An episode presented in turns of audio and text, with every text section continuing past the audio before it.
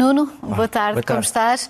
Uh, vamos um, à evolução uh, daquilo que é a guerra na Ucrânia. Traz os habituais mapas. Vamos ver então como está. Uh, este como mapa, estão a evoluir os combates? Sim, este mapa refere-se às últimas 24 horas. Algumas das operações refere-se a um período mais curto, portanto, nas últimas 12 horas, digamos assim. O mapa é um mapa essencialmente focado, embora tenhas ali praticamente toda a Ucrânia, é essencialmente focado no Donbass. O Donbass é aquela zona, o Donbass ocupado pela Rússia é aquela zona ali a vermelho.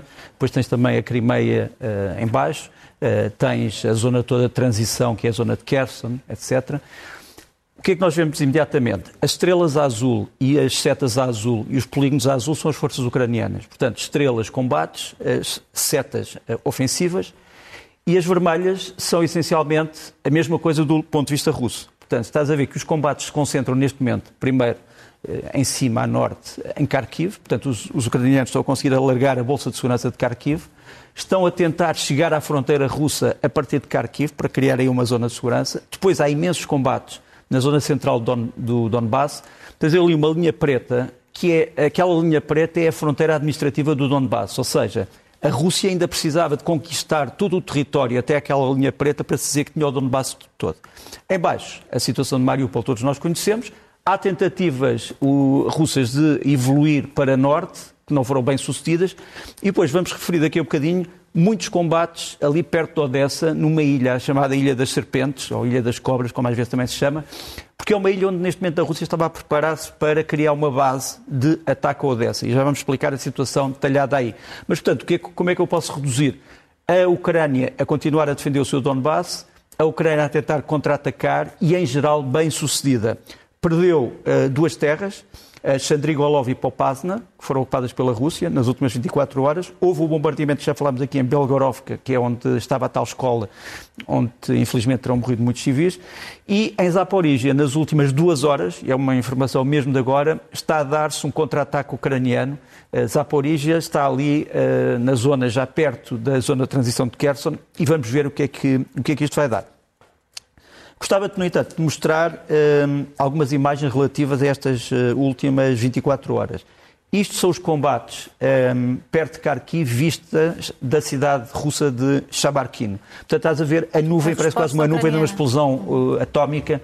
Isto são só os combates em torno de Kharkiv, sobre a vez a violência dos enfrentamentos. Depois, Esta é a imagem do chamado cogumelo, não é? Do chamado cogumelo, exatamente. Uh, depois temos a indicação de que as forças especiais ucranianas continuam a fazer sabotagens em território russo e temos pela primeira vez a confirmação absoluta da famosa ponte em Kursk que foi destruída. Até agora as autoridades russas não queriam mostrar imagens desta ponte, mas foi realmente destruída. Está aqui, era uma ponte importante para chegarem reforços, digamos assim, à, à zona da Ucrânia e é, neste momento é inviável. E depois, nós sabemos que várias unidades russas, através de interseção de comunicações, têm queixado o seu material, sobretudo material médico. Material médico é essencial para uma, uma, unidade que tenha feridos e que tenha que os tratar na altura. Tu tens ali à esquerda o material médico dado às unidades russas e à direita o material médico dado às unidades ucranianas aquilo que se verifica é que o, o, o, o, material dos ucranianos é muito mais complexo, muito mais completo, muito mais moderno do que aquilo que é dado às unidades russas. E, portanto, nesse aspecto, há também uma queixa absoluta quanto à qualidade do equipamento. Falta ali um garrote, por exemplo, só por assim exemplo, de repente. Os, os russos têm ali um pequeno, uma pequena tentativa de garrote, uhum. mas muito antiquado, sinceramente. Amanhã, uh, um dia importante, o chamado Dia da Vitória, será o dia exatamente do quê? Tanto andamos a falar de, afinal, o que será este dia de 9 de maio, na tua opinião, o que é que vai acontecer? Eu consultei algumas pessoas, eh, enfim, com quem já não tenho as mesmas relações que tinha antes da invasão, eh, do lado russo, sobretudo do lado diplomático, quase todos eles fechados em copas, mas disseram uma coisa curiosa que é esta. Vladimir Putin vai, uh, vai reconhecer aquilo que eles chamam nove realnosti, ou seja, uh, as novas realidades. E as novas realidades incluem o facto do território russo hoje, ou por via da ocupação, ou por via da anexação, ou outro, já ser diferente do que era há, há uns meses atrás. Temos a questão uh, de Kherson, onde aparentemente vai haver um referendo para saber se querem ou não independência daquele, daquele território. Portanto, o que é que se quer dizer com isto? Reconhecimento das novas realidades é um enigma, mas vai ser tratado por, por Vladimir Putin. Depois, uma grande definição do inimigo. Quem é o inimigo? Terceiro, definição da história. Quer dizer, Vladimir Putin vai voltar à história para dizer o que é que a União Soviética, que foi a mãe da atual Rússia, fez durante a Segunda Guerra. E depois, aquilo que ele vai chamar a preparação interna. Quer dizer, ele vai pedir muitas coisas aos russos, união, solidariedade, etc. O que é que vai pedir mais, não sabemos. Algumas imagens aqui que me parecem importantes e que têm a ver também com este dia. Primeiro, o chamado avião do juízo final, o IL-80, que, como temos ali no cartaz de proclamação do Ministério da Defesa, vai participar. Este é o avião onde a Rússia costuma colocar o seu Estado-Maior e a sua chefia política se houvesse uma guerra nuclear. Portanto, seria dali que não só o Presidente estaria e o seu governo, mas também seria dali que partiam instruções para as hostilidades. Este avião, curiosamente, o facto só de lá estar é já altamente significativo, porque este avião só tem essa aplicação, não tem mais nenhuma aplicação. Agora, se calhar não vai estar este segundo avião que eu vou mostrar aqui. Este, este é o, aquele era o, o Ilyushin 80, este era o avião que seria o novo avião que cumpriria aquelas funções. É o famoso Ilyushin 96-400M, só que, apesar de ter sido anunciado nos últimos quatro anos, ainda não foi construído o que pode mostrar um grande falhanço da indústria militar russa, porque isto era suposto ser a nova coqueluche, digamos assim, da Rússia, onde estaria todo o Estado-Maior. Portanto, se ele não aparecer, é de certa forma um sinal de falhanço ou de atraso da indústria militar russa. Também não de... deixa de ser curioso que se coloque um avião destes no ar com um país em guerra e que significa quase um abandono Sa de, que, da população. Sabes que um, as funções de tudo isto têm a ver também com a exibição de dizer se houver força. problemas, nós estamos aqui e temos isto. Pronto, também há aqui uma exibição de força. Claro. Um bocadinho como algumas tribos de, de, macacos, por exemplo, batem no peito para mostrar a sua força uhum. e fazem outras coisas. Mas de qualquer maneira, essa é a correspondência. Claro. Seguimos para a próxima foto. Depois, a questão da Azovstal. Realmente, a Azovstal eh, tornou-se uma lenda. Repare, isto aqui são as várias conjecturas que se puseram nos últimos meses sobre o que é que está verdadeiramente debaixo da Azovstal. Até se já se recorreu a um jogo de computador que aparece ali à direita para tentar descrever o que é que lá está. Há ali um mapa militar russo que diz que a partir de um determinado nível eles já não podem respirar. Depois tens desenhos ingleses eh, de várias conjecturas. Isto tornou-se uma lenda. Quer dizer, nós não sabemos exatamente, apesar de hoje ter havido uma conferência de imprensa na Azovstal, não sabemos o que é que lá está. E vamos ver como é que Putin vai lidar com a ideia desta fortaleza que ainda resiste. É também um problema. Depois, a questão do desfile. Desfile em Mariupol. Já se disse que sim, já se disse que não. Ontem dizia-se outra vez que sim. Hoje, há, pouco, há meia hora, disseram-me o seguinte, textualmente. Vai haver uma cerimónia, mas não tem que ser um desfile. Realmente, uma das cerimónias uma cerimónia foi. Em Mariupol. Uma cerimónia em Mariupol. E, e repare, isto é a tal estátua da, da anciã que terá andado com uma bandeira da União Soviética a enfrentar os soldados uh, ucranianos. Esta estátua foi descerrada uh, anteontem, com representação do Kremlin. Só que, entretanto, os ucranianos trouxeram a senhora, que estará num hospital de Kharkiv, que diz que isto é tudo mentira, que ela tinha usado a bandeira da União Soviética porque achava que aquelas tropas não eram ucranianas, mas russas e queria, no fundo, que elas não lhe fizessem mal, e que, apesar disso, elas destruíram a, destruíram a sua casa com morteiros. Portanto, isto também é um. Repara, continuamos aqui com os golpes de propaganda e contra-propaganda que como estive, tendo estado no terreno, percebes exatamente do que é que eu estou a falar. Do qual também se faz a guerra. Exato. É uma arma. Depois, como é que Putin vai realçar aquilo que para mim é a grande derrota política da Rússia nisto tudo, que é a entrada, a possível entrada da Finlândia e da Suécia na NATO? Quer dizer, repara, Stalin, Brezhnev, uh, Gorbachev, nenhum deles uh, fez com que a Finlândia entrasse na NATO. Se a Finlândia entrar agora na NATO, era o grande país olhado pelos soviéticos como o grande país neutral, o exemplo da neutralidade europeia. O que é que vai acontecer? Como é que isso vai ser explicado? E nós temos aqui uma imagem muito curiosa que é a imagem de ex-militares finlandeses que agora já são voluntários nas forças ucranianas.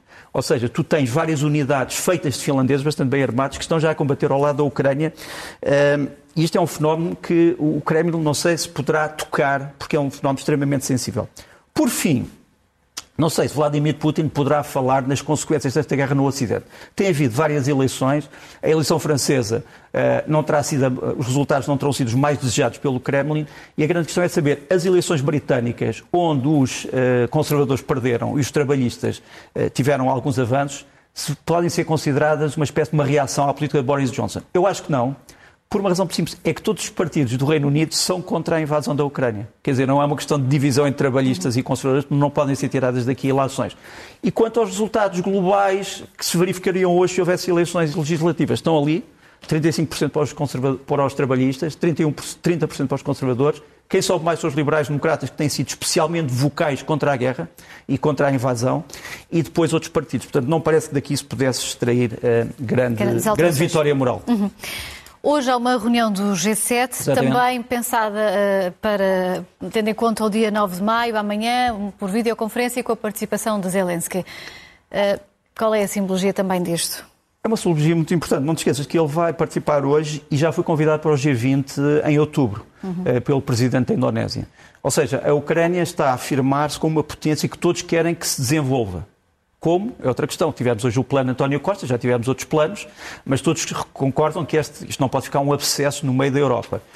O, quanto ao G7, o que eu gostava de salientar é o seguinte: qual é o simbolismo grande disto?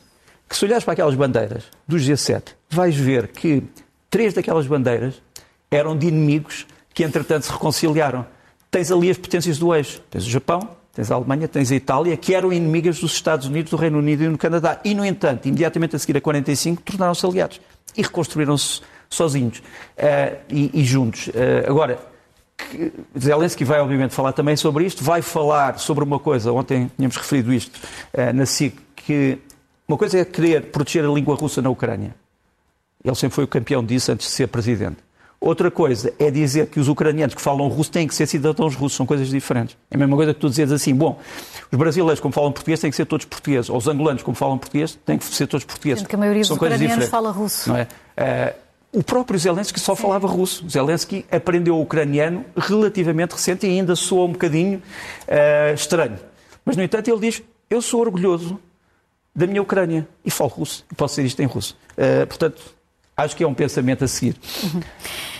Chamaste-lhe a balada do Mar Negro, o próximo tema Exatamente. do qual vamos falar, e, e está aqui uh, em causa a ligação à, à, Moldávia, da Crimeia à Transnistria e também ali a uma outra região que pretende ser independentista, uh, independente. Uh, de que forma é que se espera que os próximos tempos evoluam e qual é aqui o papel também da Moldávia nesta evolução do, da conquista do território?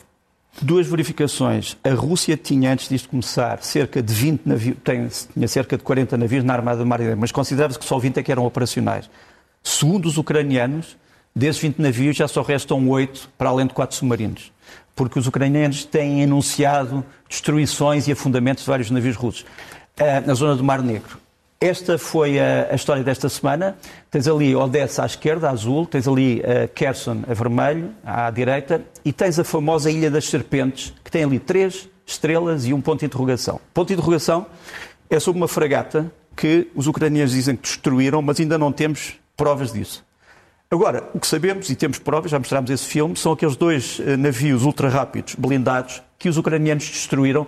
Se podemos só tirar por um instante a. Uh, pronto, só para mostrarmos como é que são os navios. Portanto, a partir daquela ilha tem havido, nas últimas 24 horas e durante a semana, uma série de combates que têm que ser explicados. Porquê é que esta ilha é tão importante? Porque esta ilha era uma ilha ucraniana, foi a tal ilha onde estavam os guardas navais que disseram uma série de insultos ao primeiro navio que os tentou abordar. Esta ilha pode ser um ponto avançado da Rússia para atacar Odessa. E os, os, ucranianos perceberam isso, perceberam que estava a haver uma grande concentração de material ali. E o que aconteceu? Começaram a atacar esta ilha, Uh, e vai ver, vais ver que aquilo que eles conhecem sobre o Mar Negro nesta zona é muito ajudado pelas informações de outros países. Vê nas últimas 48 horas os aviões que sobrevoaram o Mar Negro e de que nacionalidades? Essencialmente aviões de espionagem eletrónica, ingleses, americanos e turcos. Portanto, os ucranianos estão extremamente bem informados sobre o que é que se passa no Mar Negro, para além de terem os seus próprios drones, etc. Por outro lado... Aliás, os Estados Unidos já vieram uh, admitir dizer que que trocam, a dar informações, que trocam informações que Embora já tenha havido uma, um comentário do, a dizer não falem demasiado sobre isso, convém não falar demasiado sobre isso, mas pronto. Agora, o último vídeo é um vídeo espantoso. Achava-se que a Força Aérea Ucraniana já não existia. No entanto, aqui temos a Força Aérea Ucraniana, dois Su-27, os Flanker, que atacam a tal ilha, vão-te aparecer aqui, aqui estão os dois Flanker, eh, destroem grande parte das posições da ilha, para além de, de atirarem várias, vários tipos de munições e, e de fazerem um ataque relativamente uh, bem feito, tudo isto é filmado na ilha e através de um drone turco chamado drone Bayraktar. Portanto, os ucranianos neste momento estão com uma grande atividade também da Força Aérea nesta zona Uh, o meu informador na Força Aérea Ucraniana diz que participaram cerca de 20 aviões e helicópteros nisto, que é uma batalha já de uma grande dimensão. Uh, e, portanto, e depois vais ver que muitas das munições que foram lançadas são munições retardadas, que só começam a explodir agora no fim, de, no fim do vídeo. Portanto, a Ucrânia neste momento está extremamente ativa naquela, naquela zona.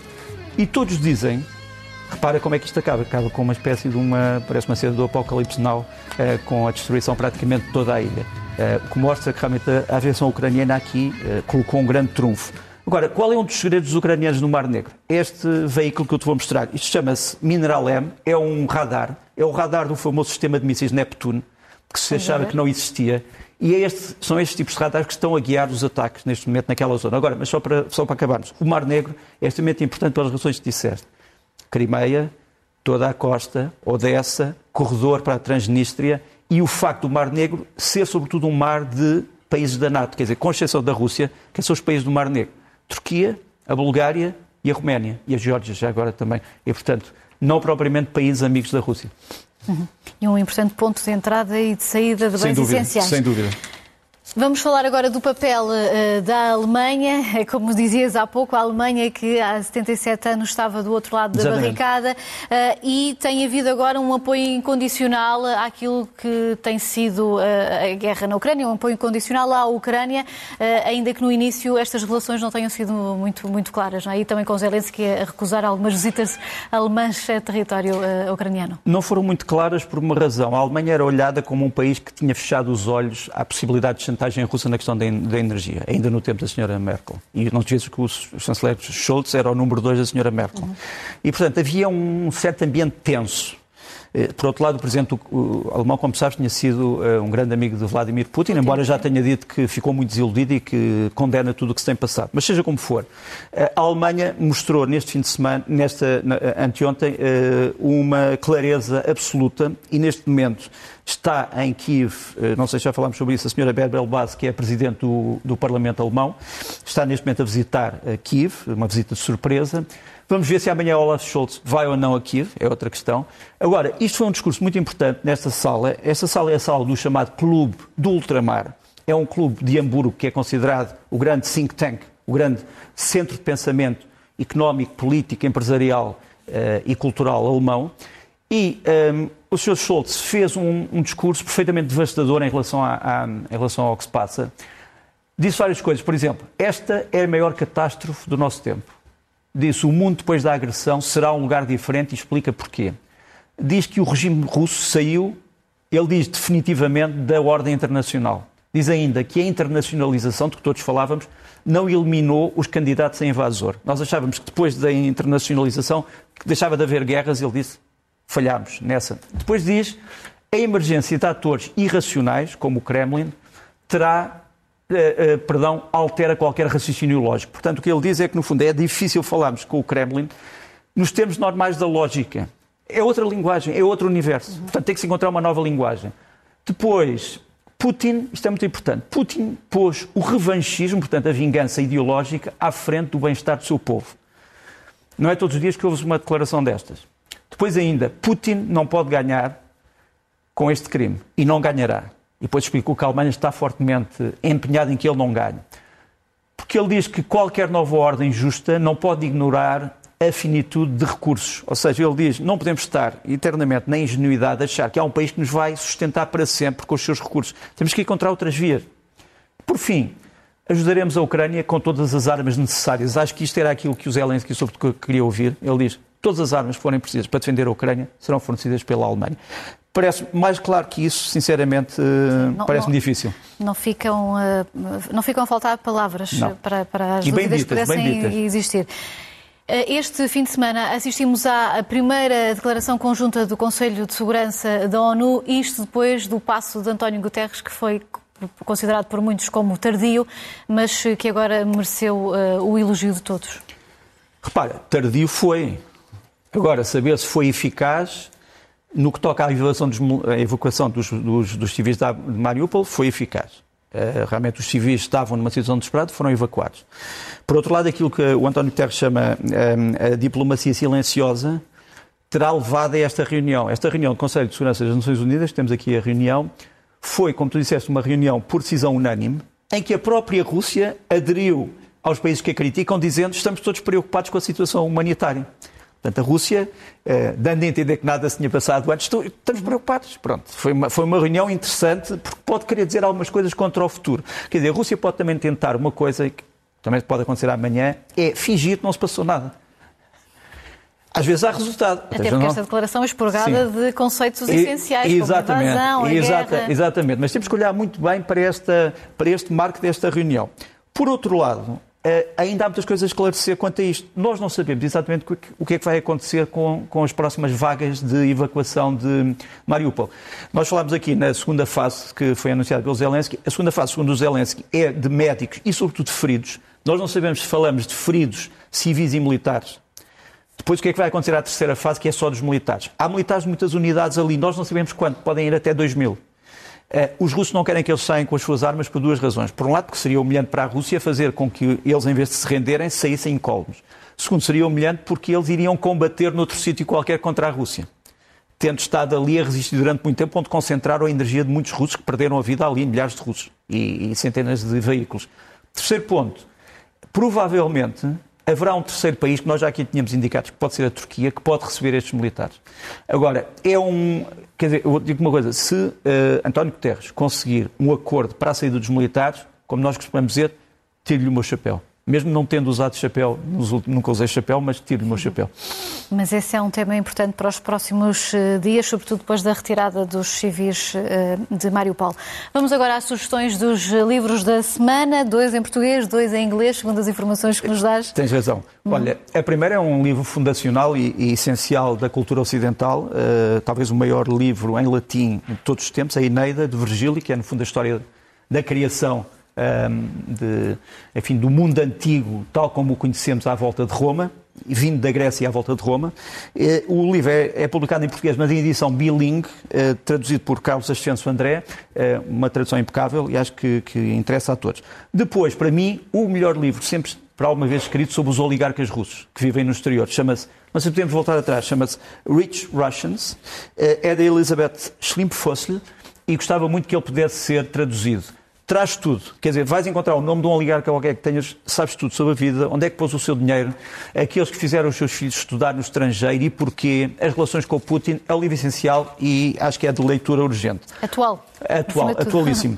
Depois tens do Italo Calvino, um dos grandes escritores italianos de todos os tempos, um antigo comunista que se desiludiu com o comunismo, a entrada na guerra, que retrata a sua vida, ainda como muito jovem, quando a Itália de Mussolini entra na Segunda Guerra Mundial.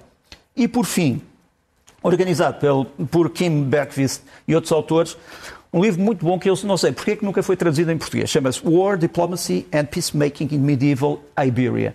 É sobre o quê? Sobre a guerra, a diplomacia e a feitura da paz em Portugal e Espanha durante a Idade Média. Portanto, é um tratado, digamos assim, sobre guerra e paz, sobre a Idade Média portuguesa e espanhola e espanholas, porque não havia Espanha ainda propriamente dita, havia, havia reinos de Espanha, a Espanha só aparece, no fundo, eh, com os reis católicos muito interessante sobre como é que se fazia a paz, como é que se fazia a guerra, como é que eram negociações durante a Idade Média e, sobretudo, entre mundos, uns aliados, outros inimigos e outros totalmente adversos, como a questão do mundo cristão e o mundo muçulmano.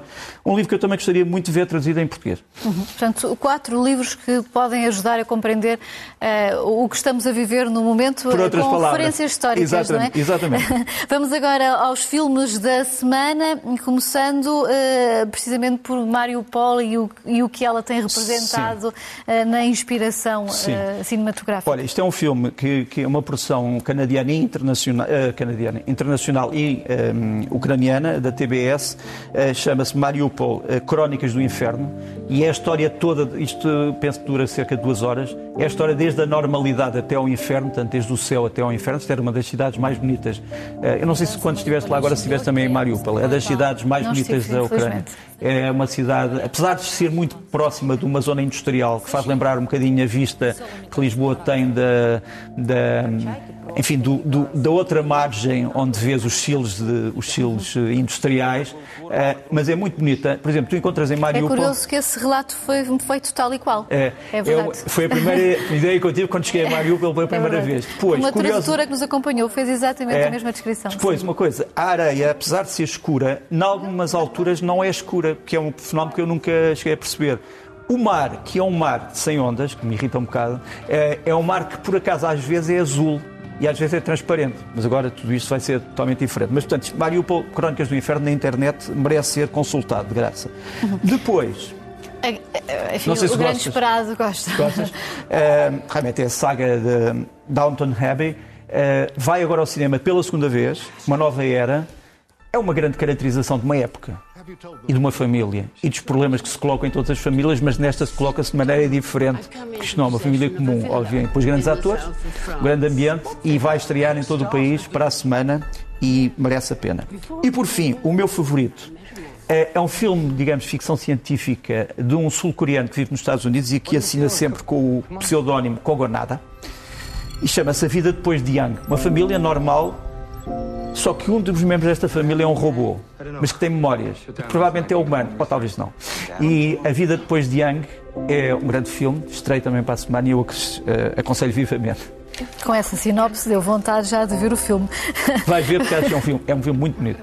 Sugestões da semana no que diz respeito agora à música que precisamos tanto dela, não é? Nesta fase razão, tão, tão, negra. Olha, começamos com uma compositora e pianista uh, portuguesa, é algo entre o jazz e a música contemporânea, também a música clássica, é a Isabel Rato, que traz agora, e o seu quinteto, que traz agora um CD, um grande CD, que já está online, chama-se Luz.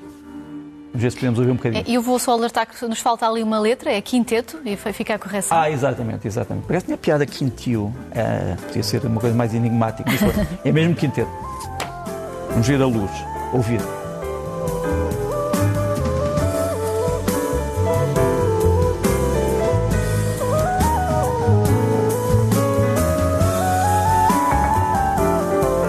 Ela também toca sintetizador e estamos a ouvir aqui o sintetizador para além do piano.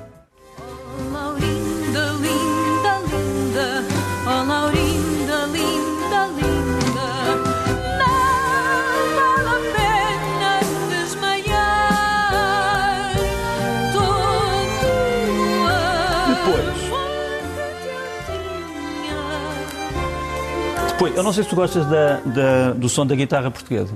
Então não gosto, eu Gostas? tenho uma guitarra portuguesa. Tens? Tenho.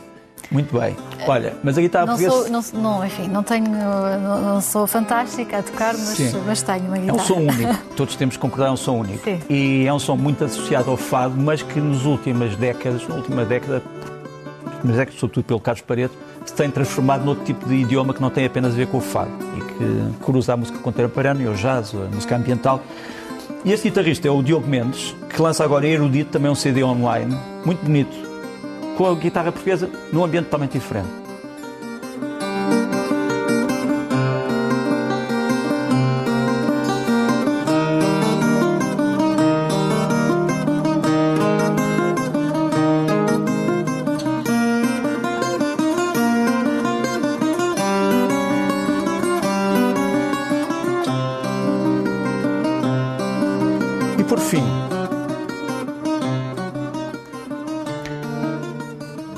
Por fim, temos um homem que já canta há muito tempo, José Campos e Sousa, já esteve no, na banda do Casaco, depois gravou muitos discos sozinho.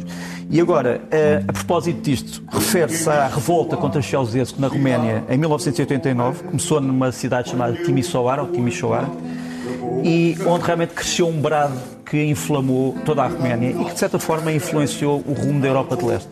Chama-se Canto para Timisoara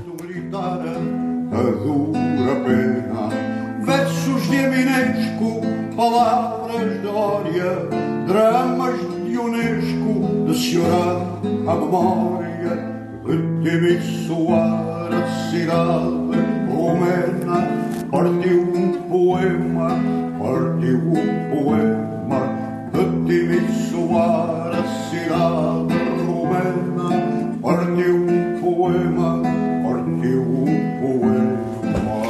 ficam então estas uh, sugestões, e sabes, Nuno, das coisas que mais me surpreendeu quando cheguei à Ucrânia esta segunda vez, começando por Lviv e depois também em Kiev, e sobretudo em Kiev, porque a cidade, enfim, já, já tinha estado muito perto da destruição, foi a defesa da cultura, da música, uh, do teatro, das obras de arte, e isso é, é impressionante. É um povo excepcional também nesse aspecto, e não pode ser abandonado, acho eu.